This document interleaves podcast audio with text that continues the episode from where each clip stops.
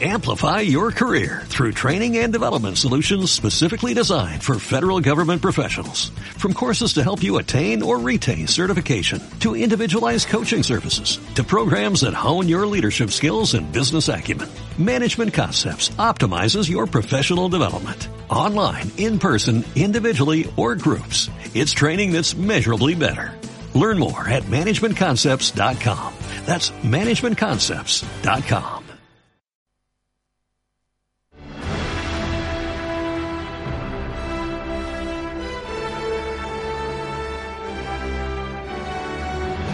Vive el cine con Javier Pérez Vico. Toda la información sobre el mundo del cine. Con un amplio abanico de colaboradores.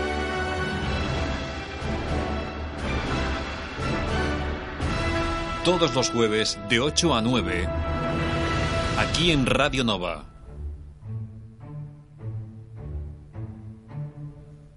Un nuevo, fresco y creativo programa puedes encontrar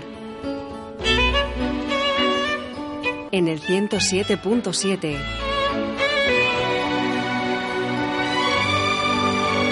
Más que cine, un programa presentado por Javier Pérez Vico.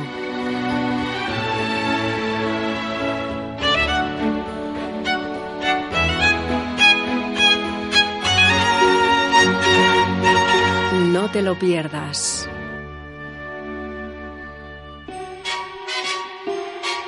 Comienza Más que cine.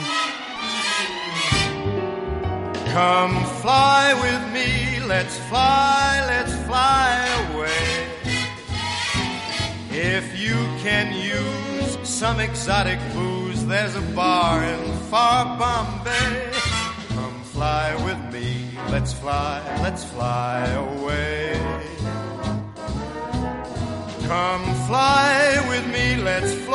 Muy buenas tardes y bienvenidos a Más que Cine.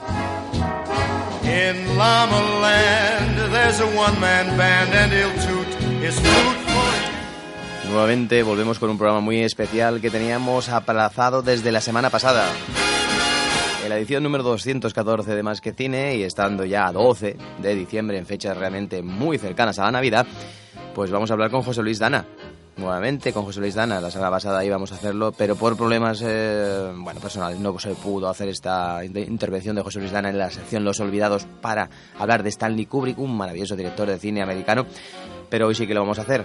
Con él vamos a estar durante un buen tiempo para hablar desde bueno, pues una etapa importante de películas, ¿vale? Desde películas mm, como Lolita hasta posiblemente Barry Lyndon, pasando por medio por grandes historias, grandes películas, obras maestras del cine como 2001, Una odisea del espacio.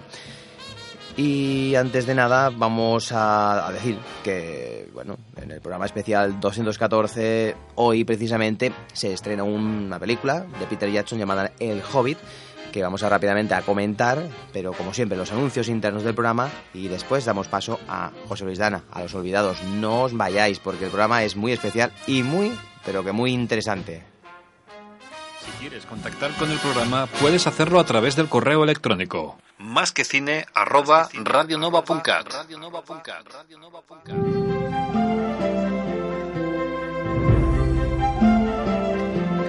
También dispones de una página donde puedes acceder a la información del programa, másquecine2.wordpress.com. Publicacions als carrers s'edita una guia perquè coneguis els comerços de Vilanova i la comarca. Els carrers de la Noia és una guia per apropar els veïns i consumidors als comerços del municipi, no només de Vilanova, sinó de la resta de poblacions de la comarca. Publicacions als carrers està preparant el seu nou número i us convida a conèixer les seves ofertes i promocions. Podreu trobar més informació al web www.alscarrers.com. Els carrers de la Noia, anunciat en una guia de qualitat. Publicacions als carrers. Patrocina Más que cine. A Vilanova del Camí posem en marxa el Cineclub amb col·laboració del programa Más que Cine de Ràdio Nova. Un diumenge al mes projectarà un film per a tota la família i també es farà un sorteig d'una pel·lícula. Serà a partir de les 12 del migdia a Camp Passeig a un preu de 2 euros. Tota la informació la podeu trobar a la pàgina masquecine2.wordpress.com barra quecineclub. Cineclub a Vilanova del Camí, ara el cinema familiar més a prop. Un projecte conjunt amb el Servei de Cultura de l'Ajuntament de Vilanova del Camí. Pues efectivamente, de, de, aquí a muy pocos días, el 29 de diciembre, en fechas ya pues de vacaciones navideñas, tenemos el pase de una de las películas de animación también interesantes que llegan eh, a la cartelera o llegaron a la cartelera hace unos meses y estamos hablando de Los Crooks, una película de DreamWorks. Por lo tanto, os emplazamos a todos a que vengáis este día, el 29 de diciembre, a las 12 de la mañana, como siempre, a ver esta película y a los diferentes, eh, por supuesto, sorteos que hacemos de películas y y samarretas o camisetas que tenemos gracias por gentileza de Publicaciones Els Carrers. So to spare you all the pain,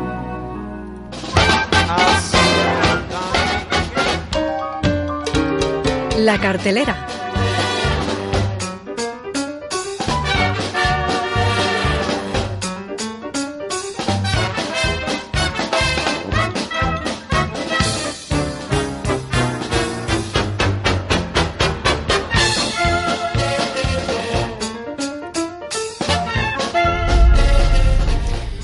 Semana es una de esas semanas donde se estrenan cuatro o cinco películas nada más, pero entre ellas dos historias muy interesantes. Una 12 años de esclavitud con Barbara Pitt y bueno, que Michael Fassbender también, que tiene muchas opciones también para esa carrera de los Oscars.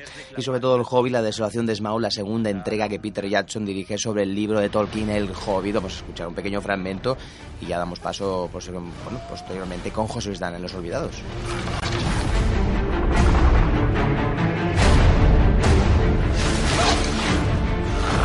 No me creas incapaz de matarte, enano. ¿En qué momento hemos permitido que el mal sea más fuerte que nosotros? No es nuestra lucha. Sí es nuestra lucha. ¡Y si es una trampa!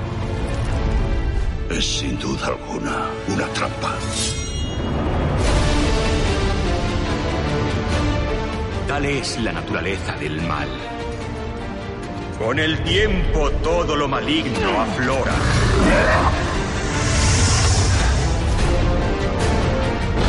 Si despiertas a esa bestia, nos aniquilará a todos.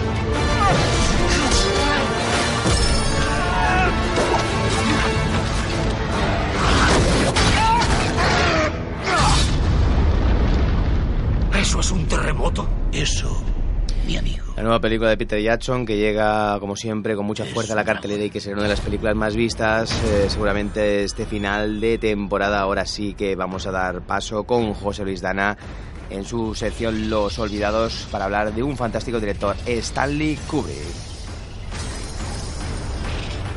Los Olvidados, una sección presentada por José Luis Dana.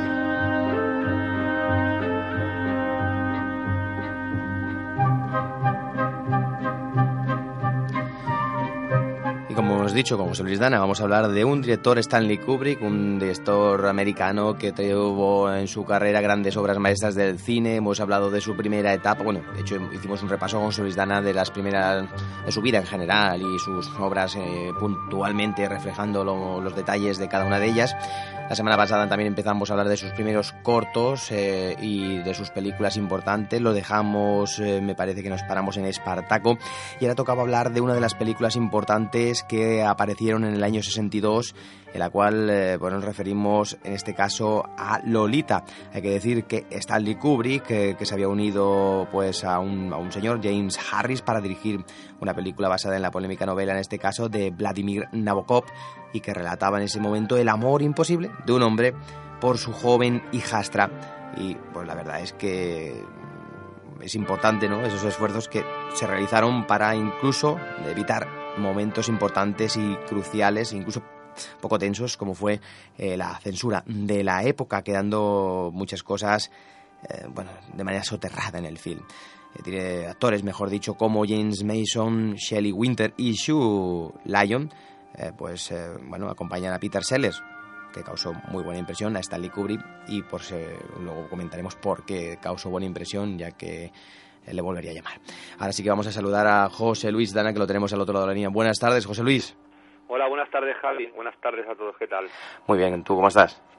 Pues bien, Eh, después de haber pinchado la semana pasada, eh, por asuntos personales no pude, bueno, pues eh, asistir a la cita que teníamos con Stanley Kubrick y con todos los oyentes y bueno, pues hoy intentaremos eh, hacerlo lo mejor posible para que se, bueno, pues seguir adelante con la historia de este gran director como ya has avanzado y como has dicho en varias ocasiones.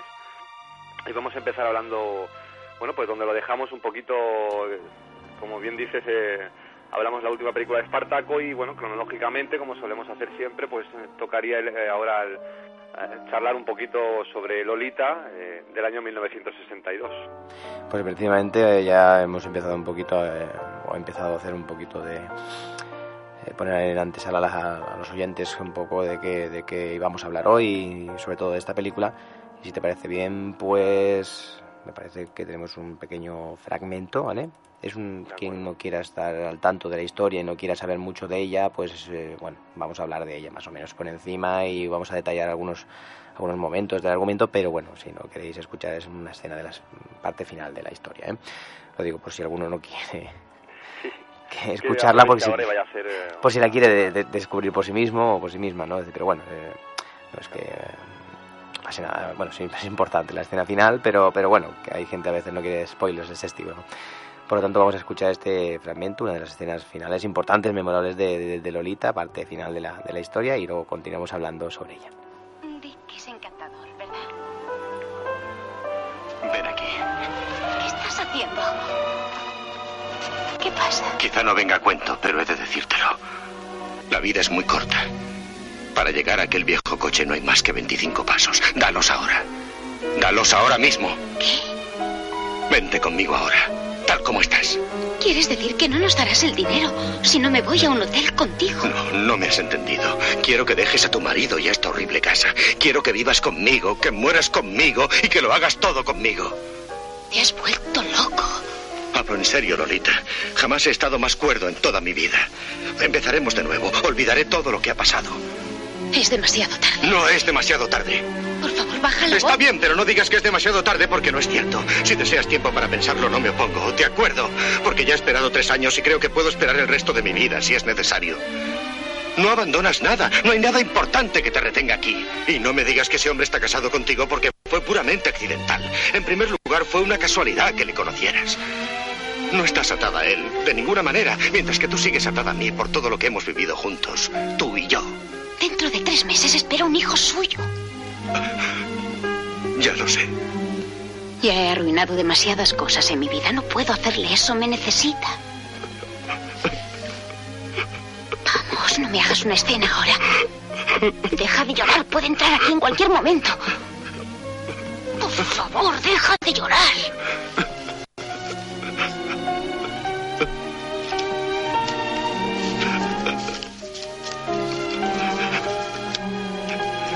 Esto no te obliga a nada. El dinero es tuyo. Procede del alquiler de la casa. Hay 400 dólares en efectivo. ¿400 dólares? He extendido un cheque por 2.500 dólares. ¿2.500 dólares? Hay alguien en Ramsdale que está dispuesto a ocuparse de la hipoteca sobre la casa. Y ha pagado una suma de 10.000. Aquí están los documentos. ¿Quieres decir que nos regalas 13.000 dólares? Esto es maravilloso. Oh, vamos, no llores. Lo siento. Trata de comprenderlo. Siento mucho haberte engañado tanto, pero supongo que las cosas de la vida son así.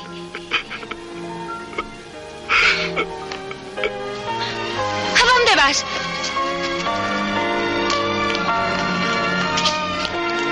Escucha, no perdamos el contacto. Te, escribiré en cuanto lleguemos a Alaska.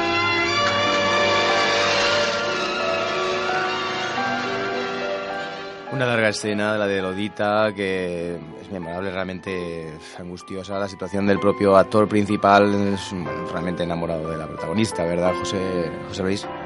Pues sí, este es el final de una, de una historia que, bueno, que Kubrick plasmó en imágenes con una duración aproximadamente de dos horas y media. Volvió, como también has dicho al principio, a, la producción junto a Harris, a James Harris, que ya había trabajado con él anteriormente, ya como ya habíamos comentado también en algún otro programa. Y bueno, nos narra un poquito la historia de Humber Humber, que es, el personaje de, que protagoniza James Mason, que es un profesor de literatura que bueno alquila una habitación y eh, en una casa donde viven pues, una viuda y su hija eh, que es ni más ni menos que Lolita. La madre es Celine Winters y la hija es Lolita, que es su Lion, que bueno, es una actriz que no tuvo quizá la repercusión que podría haber tenido siendo el papel como fue tan importante en la historia del cine, ¿no? Eh, ahora sí, de pronto recuerdo que también salió en una producción de Elia Kazan como Baby Doll, siempre haciendo un poquito el papel este de, bueno, pues de la Lolita, ¿no? Eh, la chica en realidad tenía 16 años, pero bueno, representaba en la película que tenía 12, 14 y bueno, pues fue una película bastante polémica porque Umber Umber, el personaje, pues eh, se enamora de ella perdidamente y el metraje de la película básicamente nos narra eso, pues eh, como la evolución del amor de, este personaje hacia Lolita, el rechazo de, bueno, pues eh, de la propia Lolita en cierto modo, pero también el, coqueteo con él, entonces bueno, pues llega un poco a la confusión, la madre pues eh, realmente al principio mm, casi no nota nada, no, no, no sospecha absolutamente nada, hasta que se va dando cuenta y circunstancialmente muere la madre y entonces la película da un vuelco importante en la segunda parte porque mm, el tutor legal de la niña pues no deja de ser otro que el personaje que está enamorado de ella a partir de ahí, pues bueno, va, se va yendo la película hacia ese final que hemos escuchado y que, bueno, no, no desvelaremos, evidentemente. Como anécdotas así importantes, bueno, más que anécdotas, pues bueno, apuntes sobre esta película. Eh, leyendo sobre ella en que otro ensayo, sí que es cierto, yo viendo la película ya notas que es una película bastante atemporal. Se nota que es de su época, evidentemente, pues bueno, por las vestimentas, por los coches, por el tipo de, de casas que, y la decoración de las casas y tal. Pero sí que siento que es una historia universal que puede haber pasado en aquella América de los años 50, 60, como puede pasar hoy día o podría haber pasado, pues no sé, en, siglos anteriores, ¿no? Eh, es el amor eh, más puro, más egoísta y que llega incluso a rozar eh, el odio por todo aquello que no, bueno, pues que no es afín a lo que tú piensas y lo creo que Kubrick, como siempre, todo sentimiento puro y profundo lo retrata con una genialidad excepcional, ¿no? Es, la rodó en blanco y negro y bueno, pues eh, así Nabokov empezó ayudando, incluso haciendo guion de la película, pero bueno, luego Stanley Kubrick la fue llevando un poco más hacia su terreno y acabó, pues me imagino que estas son cosas que nunca se saben del todo, pero yo creo que Kubrick pues bueno anotó bastante al margen cosas que luego él, él mismo pues fue introduciendo en la película no una película importante en la carrera de Stanley Kubrick en la que también podemos encontrar algún paralelismo con el cine por ejemplo de Louis Buñuel que del que Stanley Kubrick era un gran admirador y si realmente uno ve películas de Louis Buñuel sobre todo los melodramas que hizo en su época mexicana y ve Lolita pues tiene cierta similitud a la hora de rodar, ese movimiento de cámara sutil que se acerca y se aleja de bueno de los objetos y de las personas pues, con mucha sutileza como solo los grandes maestros eh, saben filmar. Una producción muy importante de la que se hizo un remake en los años 90 dirigido por Adrian Lyne y con Jeremy Irons y que bueno poco nada tiene que ver con la obra maestra de Stanley Kubrick. Es una película que bueno, se basa también en la novela, pero evidentemente no profundiza ni, ni Adrian Lyne tiene ni un 10% básicamente de la maestría de, de, Stanley Kubrick. ¿Y qué te parece también la interpretación de Peter Sellers en esta historia? ¿no? Peter Sellers, es que, es que Peter Sellers pasa como con 2001, de la que hablaremos dentro de un ratito. Creo que merece casi casi un programa aparte. Peter Sellers, eh, bueno, pues eh, yo que realmente es un personaje, siempre cuando sale Peter Sellers en la pantalla, impone, impacta y en esta película no es para menos. Cierto es que es un, personaje bastante secundario, sale muy esporádicamente y bueno, pues a ráfagas, la parte final un poquito más y tal, pero bueno, realmente cada vez que sale con sus poses, sus gestos, sus propias palabras, sus caras, es realmente un actor de, de primerísimo orden que bueno, como luego demostró en la siguiente película de que vamos a hablar, la de Teléfono Rojo Volamos hacia Moscú, pues es un uno era un pedazo de actor como la copa de un pino y en el Lolita pues bueno le da ese contrapunto que quizá necesita la película también para que no sea todo tan dramático tan mm, profundo y tan bueno sutil a la hora de, hablarnos del amor del odio y de, y de la muerte misma no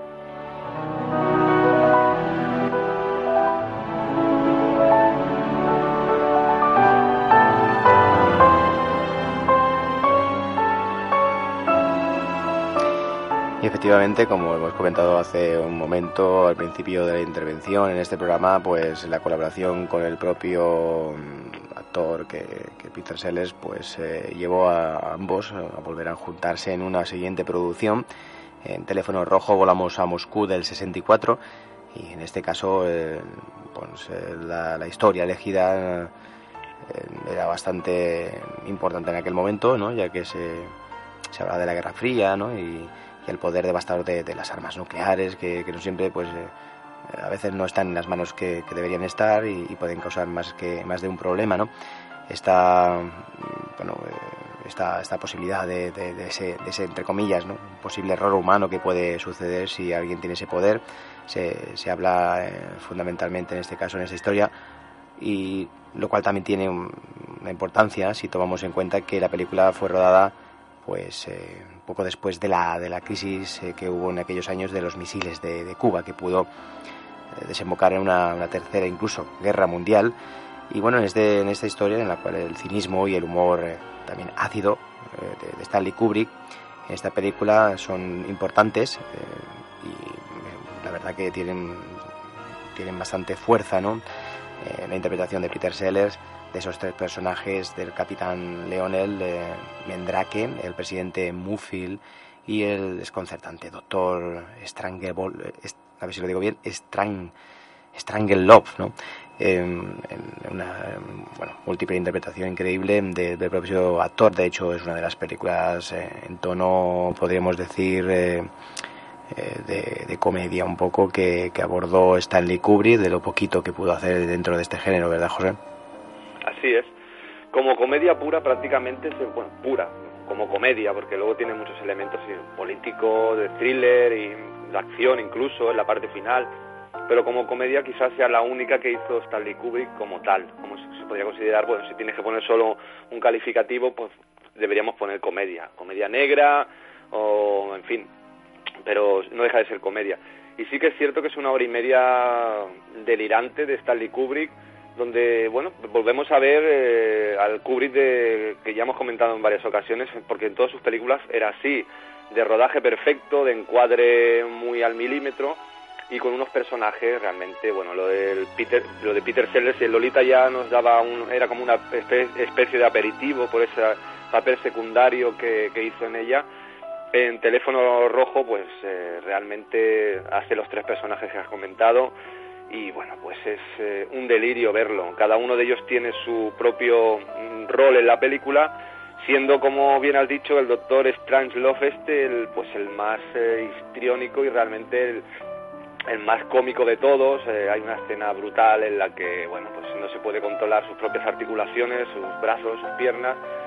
Eh, es un personaje que bueno, va en una silla de ruedas y hay una escena en la que bueno, pues empieza a mover sus, sus, extremidades y realmente es un, bueno, como se suele decir, un hartón de reír, ¿no?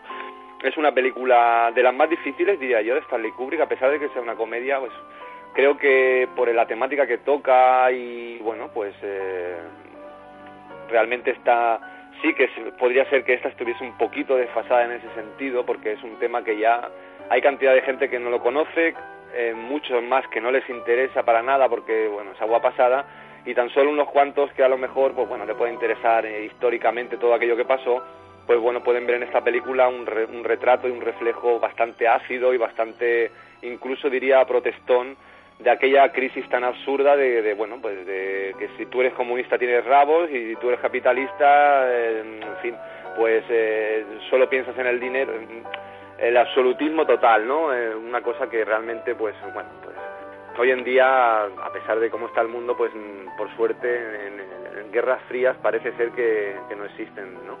Eh, una película, ya digo, recomendable también, quizá no sea de las más importantes de Stanley Kubrick, pero sí que es cierto que, bueno, pues eh, eh, también tuvo su huequecito en los años 60 y luego no es del año 1964.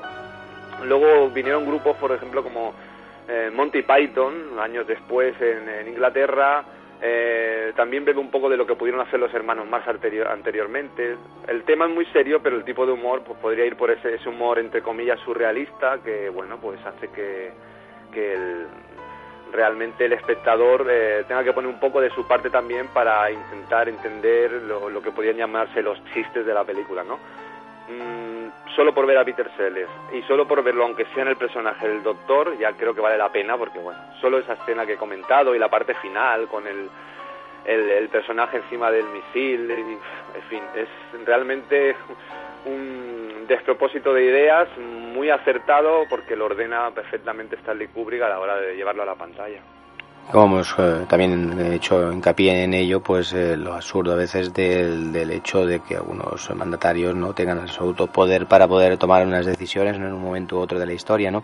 Efectivamente. Que eso te da bastante bastante miedo, ¿no? Incluso como algunos jefes de, Estado, bueno, algunos jefes de Estado, no, algunos militares importantes de altos cargos eh, que llegan a, obtener a veces, eh, pues eso, esos méritos militares por el hecho simplemente de haber estado en otras guerras y haberlas eh, llevado adelante o haberlas ganado y por eso a lo mejor ya le han dado esa esa condecoración que bueno que le sirve para luego poder decidir no cosas importantes sobre sobre la, humanidad no pues si, lanzar una bomba o no es decir todo eso sí que da un poquito de miedo no sí así es.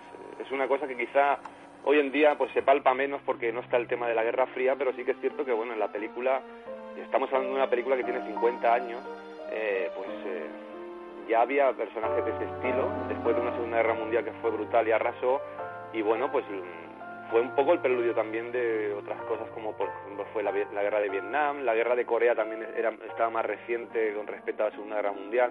Quiero decir que lo que retrata realmente es eso, el poder que tiene el ejército, y, pero eh, tan absoluto que es eso, que un tipo se levanta un día con, la, con ganas de pulsar un botón y lanzar un misil, lo hace y se queda tan ancho, y además para muchos incluso puede pasar a la historia como algo que, bueno, pues es un héroe, ¿no?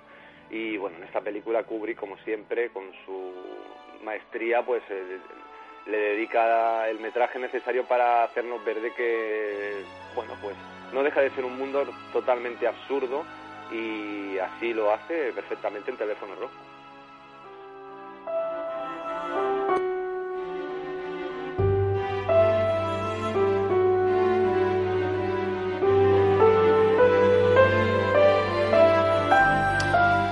Se podría decir que, por ejemplo, estas dos películas que hemos comentado, Lolita y, Teléfono Rojo, en este caso había hecho que Kubrick eh, alcanzara un grado importante ya, en ese caso de madurez, prestigio, también, bueno, eh, esa independencia que él pedía o buscaba desde el principio necesaria para, pues, para poder hacer otro tipo de propuestas mucho más personales y en este caso puede ser la siguiente obra, la que vamos ahora a comentar, 2001, Uno, Odisea del Espacio, en la cual eh, Stanley Kubrick ya se vuelve mucho más personal. Eh, bueno, tardó cerca de tres años en, realizar esta película y el primer paso fue en la confección de, un guion con un escritor muy conocido de ciencia ficción, Arthur Clarke, y bueno, sin embargo, pues un si analizamos la película, no, nos descubre que, el número de palabras, en este caso, que aparecen, ¿no? la verdad de los diálogos eh, son bastante cortos, ¿no? y la explicación, por tanto, de, que estuvieron ni más ni menos que seis meses intensos para, junto con el escritor, realizar un boceto de las obras eh, para poderlas llevar a cabo a la pantalla.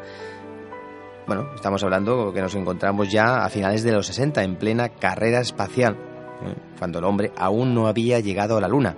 Y Stanley Kubrick, eh, pues al, estilo aventurero, al estilo, por así decirlo, Julio Verne, ya preparaba un proyecto en el cual ya aparecían esas bases lunares, viajes espaciales, formas incluso de vida extraterrestres, cosas que ahora comentaremos, y bueno, cosas que todavía estaban por llegar en la humanidad. Y en esos, bueno, podemos decir que iniciales 20 primeros minutos de la película no eh, existen diálogos ninguno, ya que nos encontramos en una época del nacimiento del ser humano. De repente, cuando uno de aquellos primitivos, eh, por así decirlo, una serie de Homo sapiens que aparecen, lanzan pues un, hueso al, al, aire, ¿no? Mediante una una increíble escena que pasaremos a comentar, pues da comienzo a una grandísima historia. Si te parece, José, vamos a hacer un pequeño, un pequeño fragmento de la película de 2001, Una odisea del espacio, en la cual pues se puede ver eh, un diálogo que hay entre uno de los eh, integrantes de, una, de la nave espacial y la máquina que gobierna, en este caso, esta nave.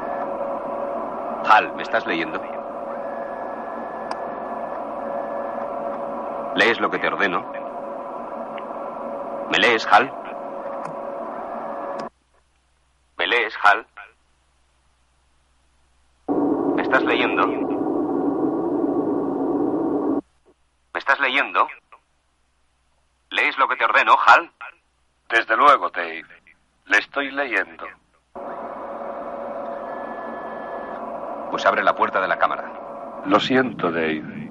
Eso no me es posible. ¿Qué te lo impide?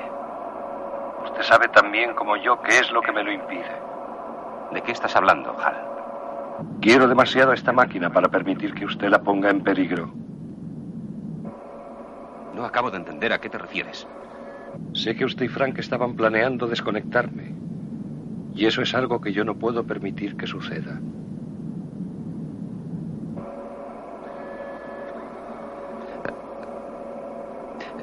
¿De, de dónde sacaste esa idea? Dave, aunque ustedes tomaron grandes precauciones en la cápsula para impedir que les oyera, pude ver el movimiento de sus labios. Pues es uno de los momentos eh, de relación entre la máquina que gobierna esa nave y, en este caso, pues el protagonista, uno de los protagonistas que aparecen en, en esta historia.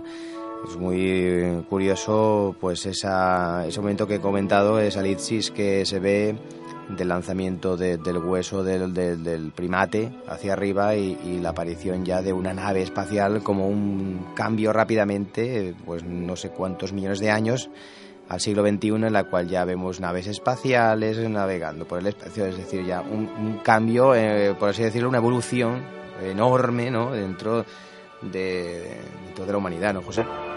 Así es, creo que es una, bueno, evidentemente estamos hablando de la obra maestra absoluta de Stanley Kubrick, creo que es su mejor película.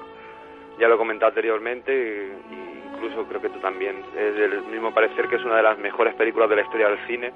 Sí que es cierto que cuesta, es una película que cuesta, de hecho en su estreno pues la gente salía del cine diciendo que era aburrida, pretenciosa, pero puede llegar a serlo. Si a lo mejor no tienes el día, a veces de 2001 dice en el espacio y a lo mejor pues no, no te satisface lo que realmente la película puede llegar a hacerlo. Eh, la elipsis que comentas es extraordinaria, es una de las mejores elipsis también de la historia del cine. Es que está trufada de momentos que, bueno, son antológicos en la historia del cine. La misma escena que has puesto de Hal hablando con el tripulante, yo la recuerdo, de cuando, si la escuchas está muy bien, pero si la ves es, es alucinante, ¿no? Cuando la máquina, pues ellos toman medidas para atentar contra ella y, bueno, pues... Eh, ve cómo están hablando entre los dos y los primeros planos de los labios de cada uno de ellos. La máquina evidentemente es muy, un ser muy inteligente y sabe perfectamente qué están diciendo, entonces bueno, pues les pilla prácticamente traganti atentando en contra, ¿no? Este tipo de escenas que, bueno, pues luego la, los, eh, los astronautas eh, como eh, están en, con gravedad cero, eh, esa manera de entrar de un compartimento a otro, ese tipo de cosas que, bueno, Stanley Kubrick se recrea en ellas de una manera, bueno, pues ma magistral y que ahora hoy en día, con los efectos especiales que hay, con la cantidad de películas de ciencia ficción que se han hecho, pues probablemente mucha gente dirá, bueno, tampoco es para tanto. Estamos hablando del año 1968, que llevaba ya unos años rodándola y, preparándola junto a Clark y, bueno, todo su equipo de producción. Y bueno, pues eh, solo hay que hacer una cosa importante. O sea, el, punto de inflexión de la ciencia ficción está en esta película claramente. Todas las películas que hay antes de 2001 de ciencia ficción, ahí sí que podemos decir, mira, no sé, pues qué traje más cutre, o, cómo se nota la transparencia que la nave está volando, tal. Pero en 2001 ya el paso que da, no solo del el guion, que es, eh, bueno, pues un, delirio, es realmente extraordinario, sino la misma, el, el, mismo rodaje de la película, la puesta en escena de, de todo, tanto las, las escenas de naves espaciales, que no son las típicas naves espaciales que están luchando, lanzándose en rayos entre ellas, eh, como en la Guerra de las Galaxias y posteriormente en otras, no, estamos hablando de, bueno, pues simplemente pues, como el que podría ir en un avión o en un coche hacia un destino, ellos, pues bueno, van en su nave espacial y, bueno, nos muestran un poco su modo vivendi, que, bueno, gente muy seria, muy, pues eso, la evolución que ha habido y que en el principio de la película ya con el, con ese con esa elipsis del monolito y la nave espacial ya nos está dando eh, ese salto la, eh, la parte final con, eh, con, el, con el niño, en fin, es que mm, es una película que tiene tantísimos matices y se podría hablar tanto de ella que casi que requiere, bueno, pues, sobre todo verla, creo que la gente, y además recomiendo verla más de una vez, porque yo ya la he visto tres o cuatro veces y no siempre me ha gustado lo mismo. De hecho, cada vez me ha gustado más. También es cierto que me he metido más en la obra de Kubrick, ahora por ejemplo para preparar estos programas pues eh, la, he vuelto a ver, he intentado bueno informarme sobre ella, pero como puro cine, sentarse delante de la pantalla y mirar la película, pues es una gozada, ¿no?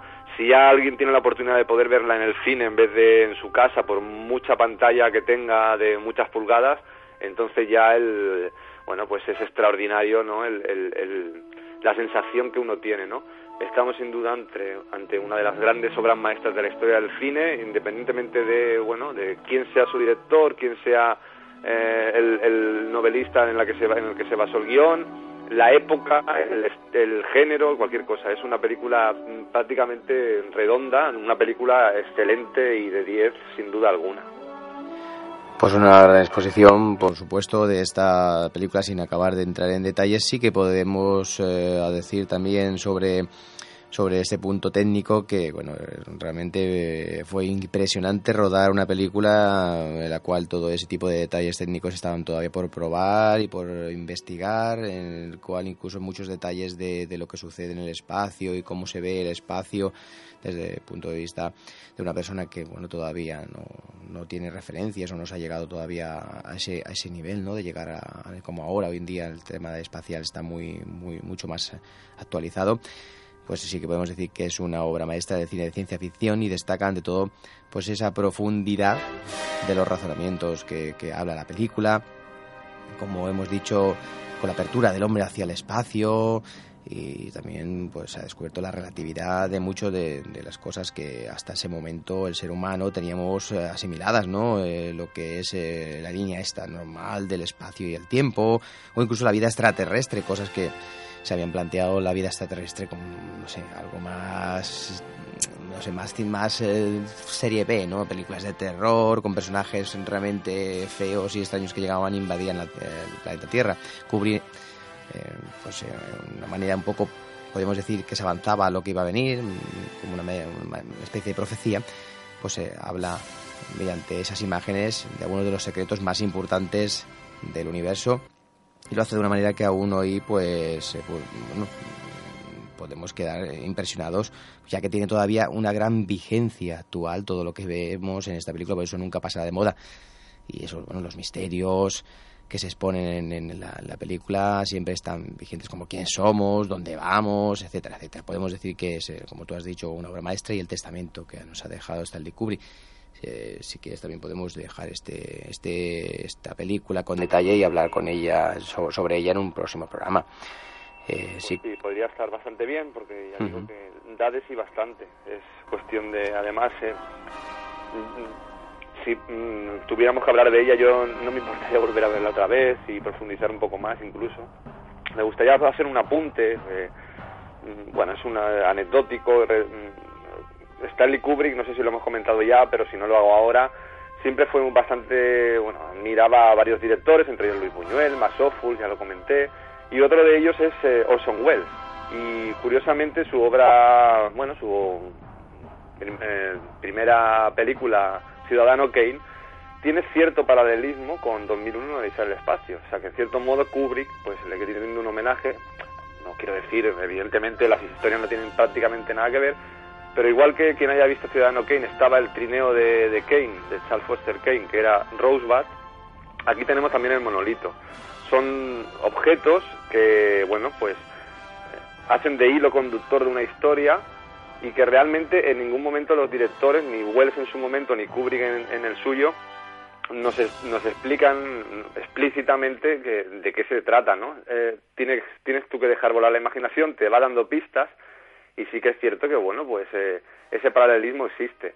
Mm, La crítica del momento pues vio muy bien ese paralelismo y realmente si te pones a pensar un poco en profundidad pues sí que tiene esa similitud, ¿no? Evidentemente son películas eh, muy diferentes, pero también es curioso que las dos sean obras maestras del cine.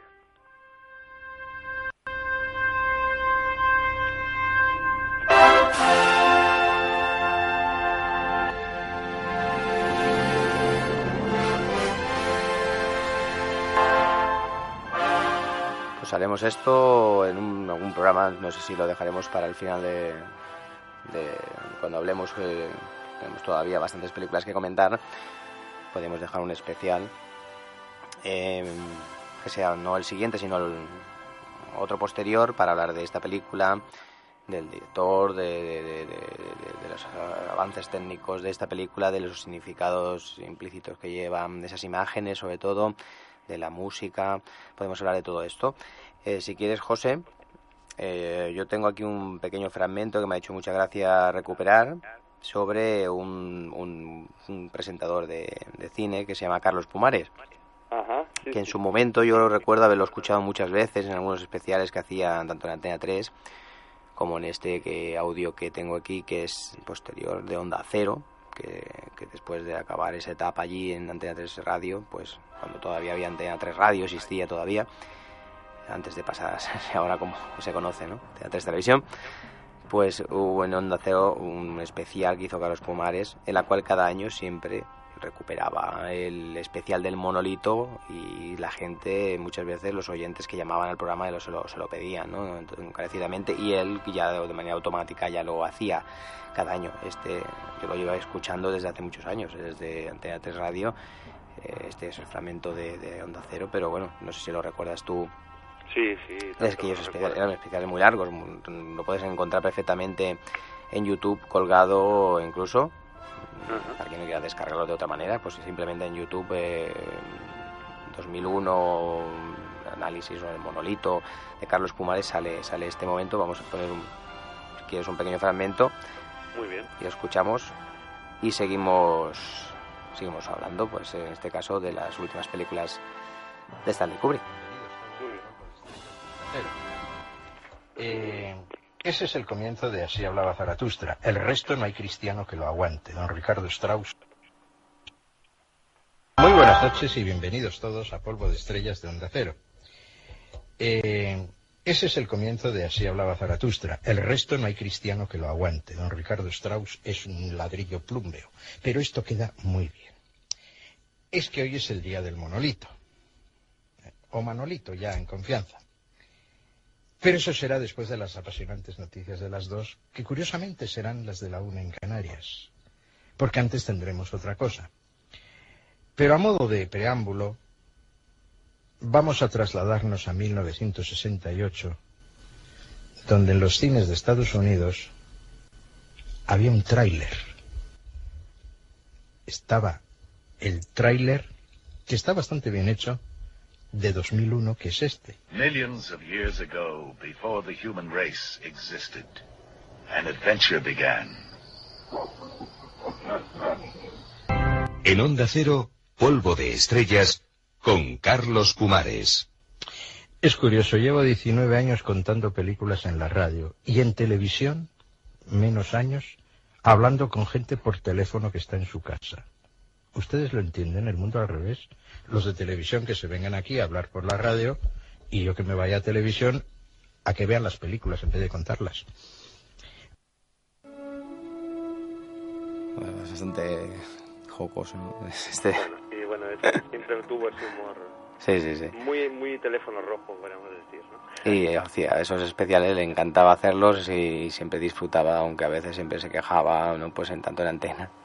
De, que, bueno, vamos a volver a repetir, el, como diciendo, bueno, es que esto ya me lo sé de, ¿no? de maravilla, ¿no? Es decir, quien no entienda lo que se explica la, la verdad, la película pues tiene su interpretación, su manera de entenderla, tienes que verla muchas veces y, él, tenía su versión de manera, de manera, de entender esta película pero que sí, que se, me ha hecho, mucho mucha gracia volver a recuperarlo, ¿no? Porque es un señor que en su momento tenía bastante interés, ¿no? Yo lo, lo, escuchaba habitualmente y estos especiales de monolito de una película, por supuesto, pues como esta 2001 es que, que dan para esto y para más análisis. De hecho, puedes entrar en internet y ver muchísimos trailers.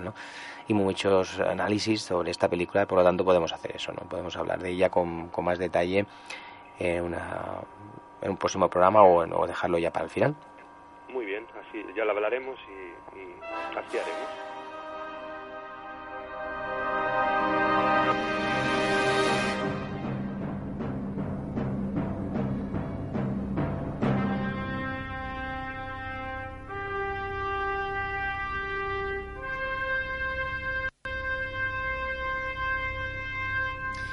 A pasar a la siguiente producción. Estamos hablando de una película del año 71.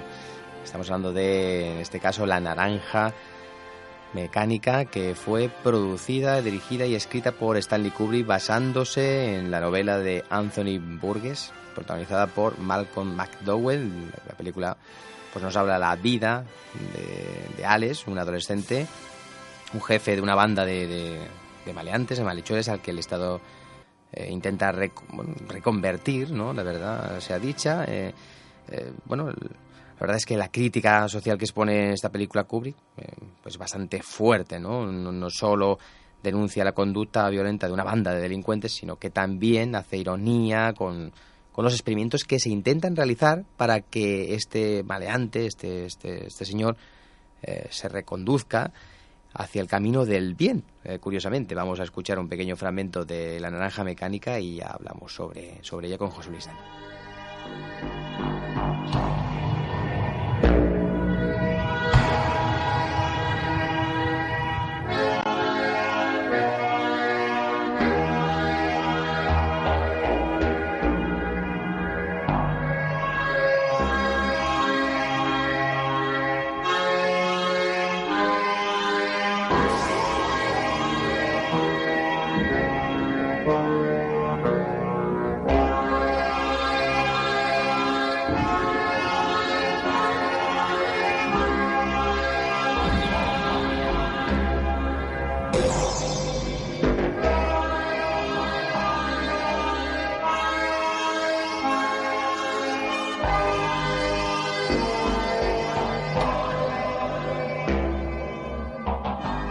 estaba yo. Es decir, Alex. Y mis tres drugos. O sea, Pete, Georgie y Dim. Estábamos sentados en el Milk Bar Coroba, exprimiéndonos las rasuderas para encontrar algo con qué ocupar la noche. En el Coroba Milk Bar servían leche plus, leche con benloceta o con drencromina, que es lo que estábamos bebiendo. Eso nos aguzaba los sentidos y nos dejaba listos para una nueva sesión de ultravioleta.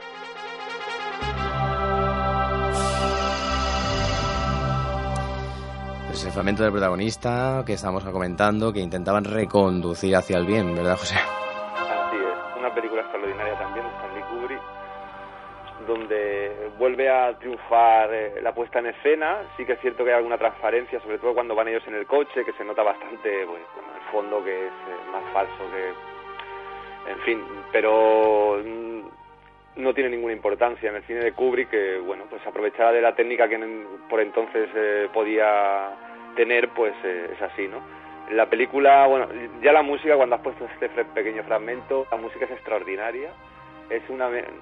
Tiene, tiene ese punto de música clásica, ¿no? De, melodía profunda y pero tiene, tiene, el punto siniestro, incluso muy de la época, con ese, bueno, esos sintetizadores, eh, muy de aquellos finales de años 60, principios de los 70, y que nos introduce con, con el, con el monólogo también de, de Alex, el protagonista que, que encarna Malcolm McDowell, a, esta historia tan extraordinaria también de ultraviolencia, como se le ha llamado, ¿no? Creo que ya comentamos en el, en el primer programa que hicimos un repaso así muy por encima de su carrera, que esta película no se estrenó, bueno, se llegó a estrenar en, en, Inglaterra al principio, pero luego se quitó enseguida de las pantallas y no se volvió a reestrenar hasta el año 2000, cuando ya Stanley Kubrick había incluso fallecido, ¿no? O sea, que estuvo prácticamente eh, 36 años eh, sin poder verse en el Reino Unido, porque, bueno, según ellos incitaba a la violencia y realmente pues es una película que sí, claro, si una mente enferma la ve, pues probablemente sí que le influya y le pueda eh, incluso, no sé, pues arengar a que haga algún tipo de, de, de bueno, pues de malicia, ¿no? Pero es una película que no deja de ser es una película, habla de la violencia, de cómo intentar eh, por medios bastante poco ortodoxos pues erradicarla y bueno pues eh, tiene ese punto también futurista o sea que en cierto modo eh, tiene incluso algo de herencia de lo que podía haber sido 2001 no evidentemente no son películas muy diferentes pero sí que es cierto que como siguiente película de Stanley Kubrick de 2001 creo que es perfecta. Creo que es la película que debía ir después porque si después de 2001 hubiera filmado pues la que hizo después Barry Lyndon o hubiera hecho Teléfono Rojo quizá no sé, pues eh, es una película que evoluciona muy bien en la carrera de Stanley Kubrick, donde Malcolm McDowell, bueno, pues se elige ya solo por esta película, luego ha hecho algunas otras que están bien, la verdad es que el hombre es un actor secundario, podríamos decir, pero mm, yo lo considero un buen actor, que incluso, bueno, pues lo hemos podido ver en, en series de televisión como Heroes hace unos años, eh, era uno de los personajes, y bueno, es un actor bastante sobrio, y que realmente su papel, bueno, estrella es el de la naranja mecánica, que curiosamente también es una película de la que todavía el merchandising como camisetas o, bueno, pues ese tipo de, bueno, no sé, carteras, eh, los iconos, ¿no?, de esta película, pues todavía se siguen vendiendo, incluso en generaciones que ni siquiera habían nacido entonces, pues, eh, bueno, pues la consideran una película de culto, ¿no? Creo que es eh, la película de culto de Stanley Kubrick, igual que 2001 es la obra maestra, eh, Lolita y podría ser un poco el homenaje al cine más de autor, Espartaco eh, un poco su sobreproducción. Si vamos viendo lo que hemos ido hablando hasta ahora y lo que nos queda por hablar todavía, mm, nos damos cuenta de eso, de que Stanley Kubrick es que tocó muchos géneros y tocó muchos tipos de películas. Y esta yo creo que es una película de culto. Si quieres, eh, José, como hemos eh, agotado el tiempo material, debido a las exposiciones pues más bueno más, extendidas que hemos hecho sobre la película. Mm, vamos a vamos si quieres a dejar esto lo retomaremos desde aquí, ¿vale? Para recordar más o menos esta película y algún punto de vista más eh, sobre ella. Y ya nos meteremos de lleno con, con, la siguiente producción que en teoría íbamos a acabar hoy, Bar Lyndon y seguiremos avanzando ya en sus grandes películas. El próximo programa posiblemente sea el penúltimo, ya que podríamos dejar el último para hacer una exposición sobre 2001 o si vemos que mm, podemos dentro de ese de 2001 acabar de dar detalles de alguna otra obra, pues la haremos. Y nada, simplemente te voy a tener que despedir aquí, eh, como desearte pues, felices fiestas. Eh, y que tengas una buena entrada de año 2014. Nos volveremos, por lo tanto, a escuchar de aquí a, muy poquito, la verdad, porque son varias semanas de descanso que tenemos. Volveremos la primera semana, segunda semana de enero, la tercera semana de enero, así podríamos ya hacer este especial, o la cuarta.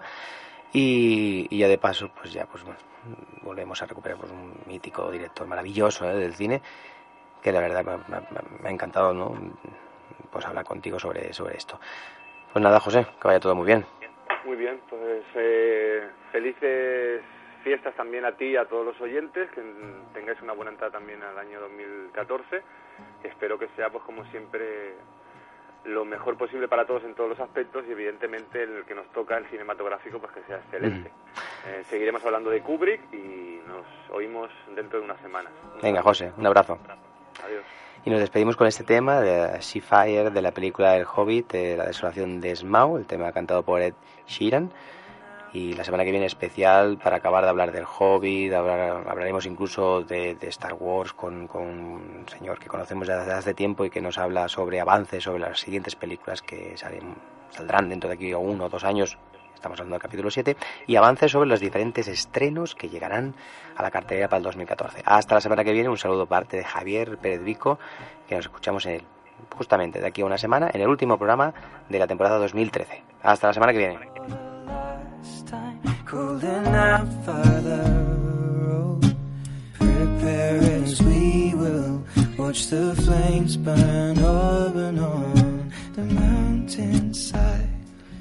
Desolation comes upon the sky.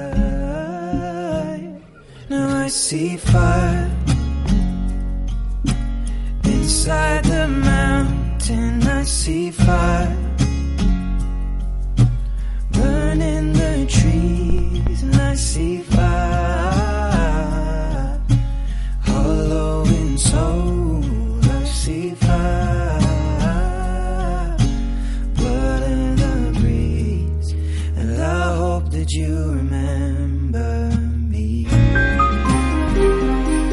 Has escuchado Más que Cine. Para más información, entra en másquecine2.wordpress.com.